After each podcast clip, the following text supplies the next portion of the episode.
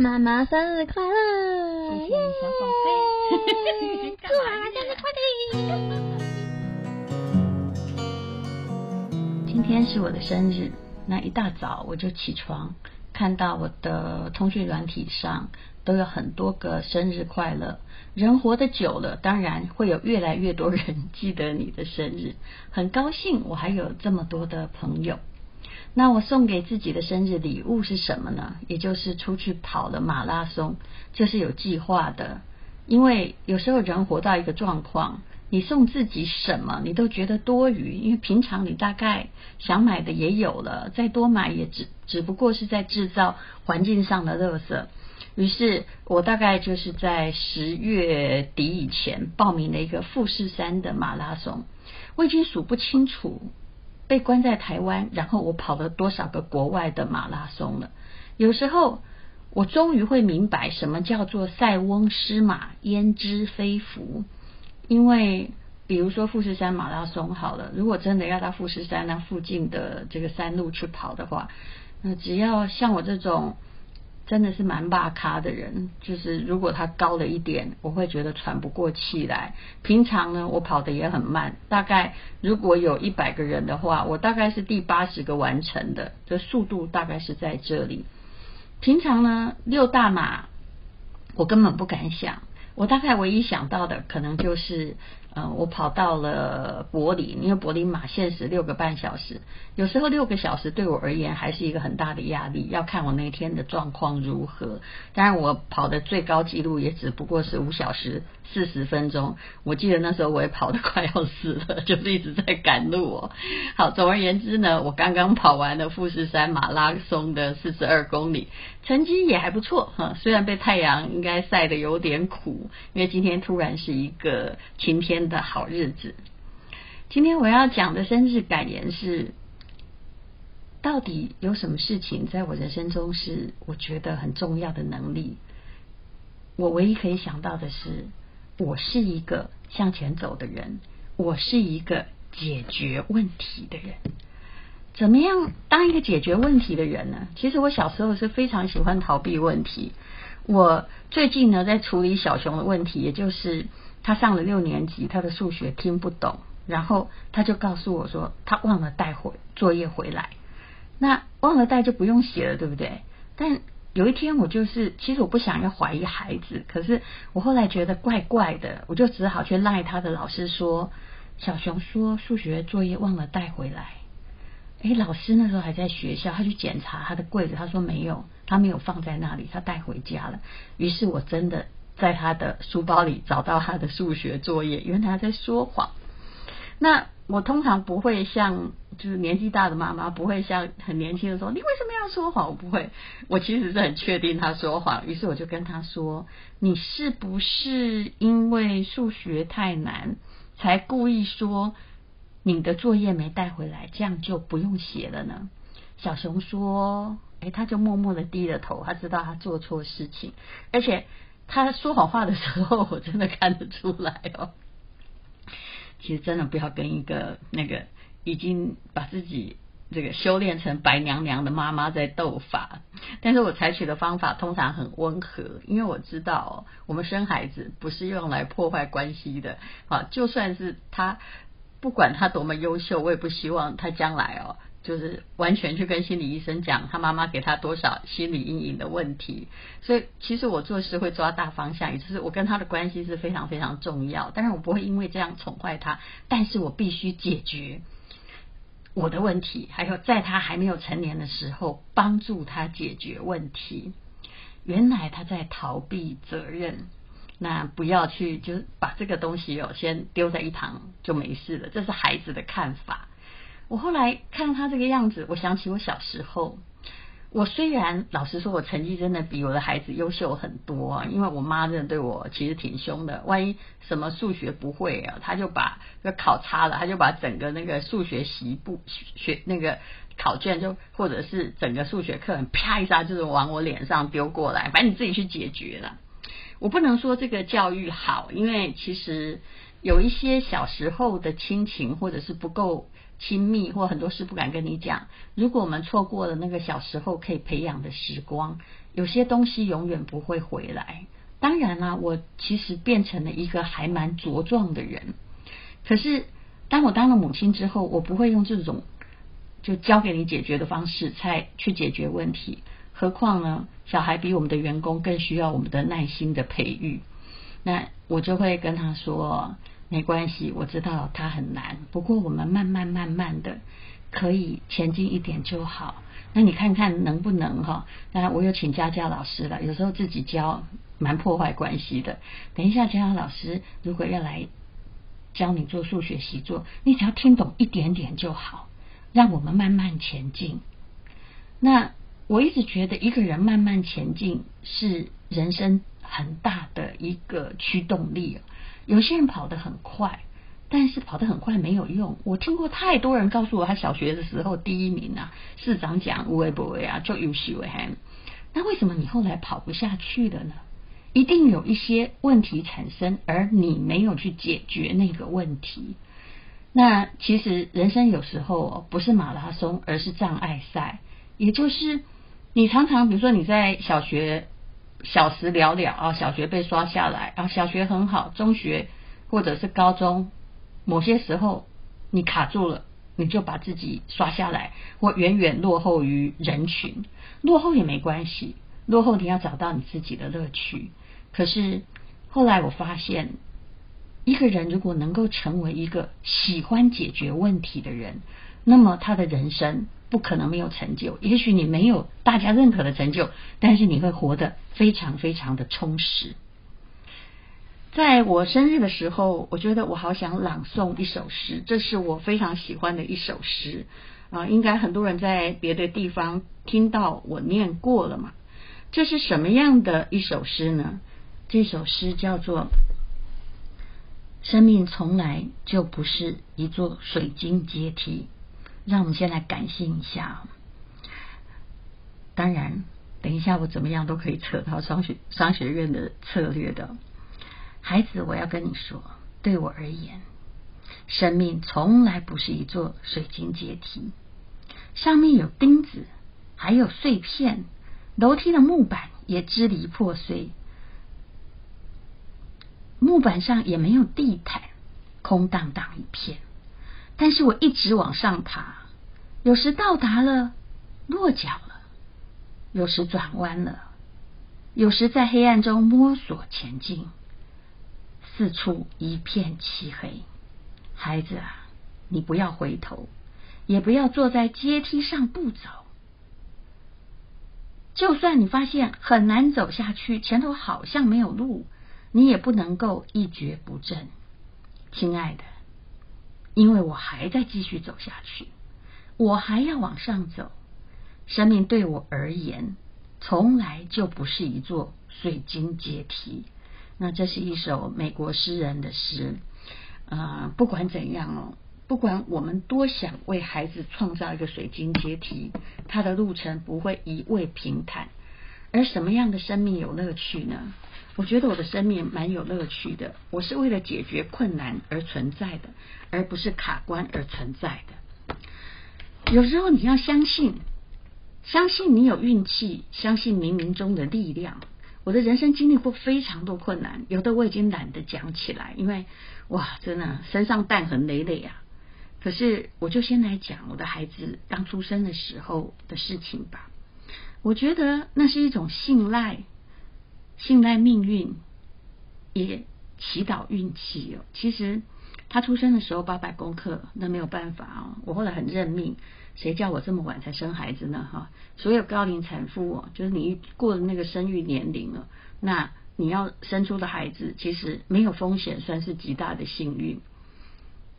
可是你也不能够在你二十几岁的时候，心理准备什么都没有，然后啥都没有，反正这样。生小孩很幸福嘛？我一直觉得家庭计划那个怪怪的。哎，我们不是不生啊，我们是那时候感觉还没有悟到，而且可能很早的时候也找不到好男人，也那时候也在觉得匈奴未灭，何以家为？就是每一个人都有他水到渠成的地方。那如果比如说我晚了，那么我就要接受这件事情。你知道我的孩子病历上写着极重度早产儿、视网膜剥离、脑重度出血、重度黄疸，出生后有脱水反应，所以本来有九百公克，那个是因为紫癜痫症，就是呃从脐带的。可能我的心脏也不行了，从脐带输送给胎儿的血也不够，所以他没有养分可以长大。那他在体重第二天的时候只剩到八百公克，而那时候他是一个二十九周多的孩子，照理说也不应该那么轻啊。如果年轻一点，他一定不会那么轻啊。那他是从零点五 CC 的奶开始喝起来的。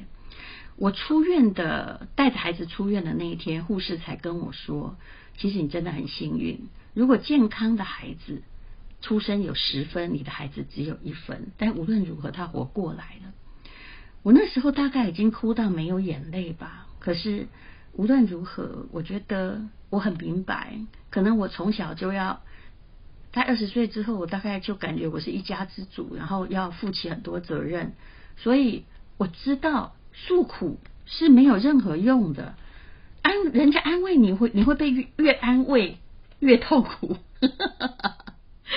那么其实无论如何，我那时候我一直在写励志文章，可是那个时候我开始叫自己，你真正要往好处想了。往好处想是他还活着，然后他虽然很弱，但是他的各种症状在改变了。其实，在在呃，他现在是一个很健康的孩子，而且。看起来哦，就智商不是很高，但也没啥太大问题。不然，曾经有人跟我说，就是他可能会这个又瞎又残废又脑性麻痹，然后又有智障。当然了，我实在是知道。他没有我小时候来的聪明伶俐，那很可能也还是这个脑部有出血的关系。但是我觉得智商够用就好啦，就一般人其实八九十啊、一百啊够用了哈。那 我不能说太聪明没有用，其实我一直认为聪明是有用，但聪明要用到对的地方哦。我有时候会跟孩子沟通，因为他后来有一阵子两岁之后常常生病，那后来当然是我给他吃益生菌啊、维他命，然后慢慢改。变他的状况，然后我也尽量不要让他，嗯，就就是死读书。其实常常是阳光、空气、水，像照顾植物一样，叫他出去动一动。我曾经在他两岁多的时候，为了要让他吃那个抗生素，因为他已经是肺炎了，我竟然对着两岁的小孩说：“你不愿意生病，我也不愿意灌药。可是人生很无常，伸头一刀，缩头一刀，反正你得吃，那么就不要挣扎。”就一定要忍耐把它吃掉，你不痛苦我也舒服。我婆我婆婆在旁边啊，她听着都快笑死了。她说你：“你你跟一个两岁小孩讲这个？”当然，其实没办法，我还是一个励志的妈妈，就跟她现在逃避数学一样，我也还是要跟她说：“嗯，你不要去逃避你人生中觉得很艰难的事情，因为啊，我真的活很久，有一天你会发现。”你逃掉的事情跟回力标一样，他会回头来找你，让你逃无可逃啊！这就是我在生命历程里面发现的这样子的事情。无论如何，其实老不是一件坏事。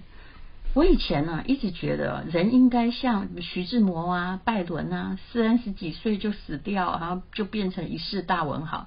的确，人类哦，常常活到了一定年龄之后，后来做不了有创意的事情，也写不了什么太好的文章。但是，活着毕竟是一件有趣的事情。其实我们终将消失，生日其实没什么太大意义。嗯。我们都像是宇宙中的一颗小小的尘埃，就随便飞舞了一下，有的飞得好，有的飞得不好，但是你终会消失。你对人类社会，就算是秦始皇、汉武帝，也不会真正的太有贡献。会了，他们有贡献，但我们不是他们。但是，那我们该怎么办呢？其实我一直在寻找人生的意义，但是当然，人生的意义没有别人可以解答。我后来就发现，不用再问了，不用再探索了，你就行动吧。让自己活得好一点，去解决很多问题。当然，我这里所说的解决问题，是指解决你自己的问题，你人生面对的问题。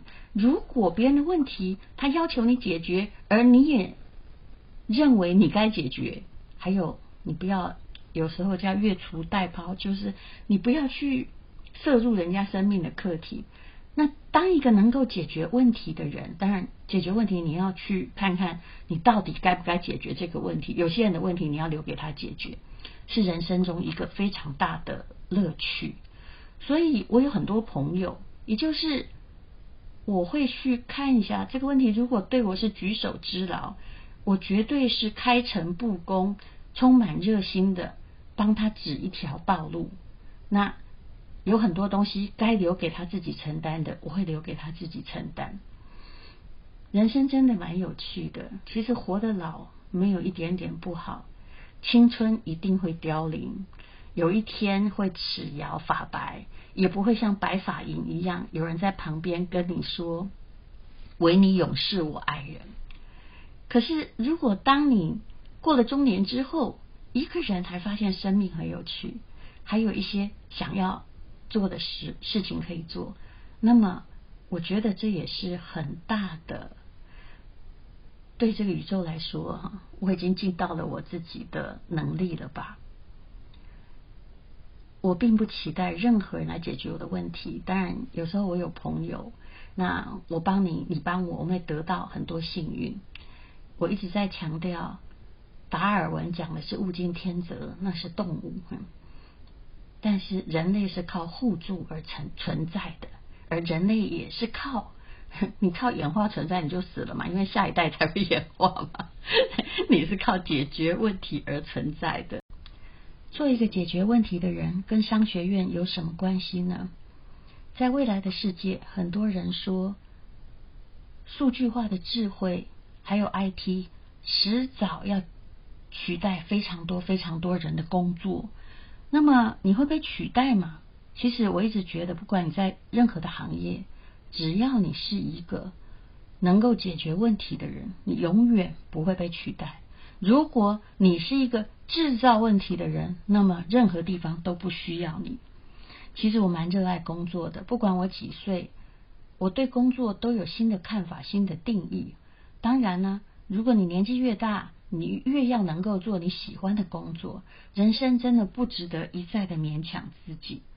那就让我们用日本的经营之神稻盛和夫的一席话来告诉自己吧。他工作到很久很久，很老很老，而且他还解决了很多很多事情，甚至看起来好像不是他专业上的事情。稻盛和夫的故事我们以后讲哦。他说呢。如果把工作比作一潭水的话，那你要让自己卷起漩涡，成为漩涡中心，用你的热情把周围的人都夹进去，那你就能够品尝你工作成功之后的欣喜。因为毕竟这个时候我们谁都不是单打独斗的。那么如果呢，你没有办法有那种漩涡中心的感觉，只是在漩涡周围咕噜咕噜跟着大家转啊，的呃多多一事。不如少一事哈，然后啊，就只是想混个工作，混个退休金，未来大概不会有，不管是什么公职，我认为退休金这件事，以目前的年轻人而言，真的是要想开一点呢。那如果你一直跟着大家转，那你就很难体会到工作的乐趣，而人生也是一样，去找有趣的事。如果你只是载浮载沉在那个漩涡的外围，然后自己不会游泳。不会成为一个解决问题的人，你的人生也找不到乐趣。好，这是我的生日感言，就让我继续做一个乐于解决问题的人吧。嗯，谢谢你，祝我生日快乐。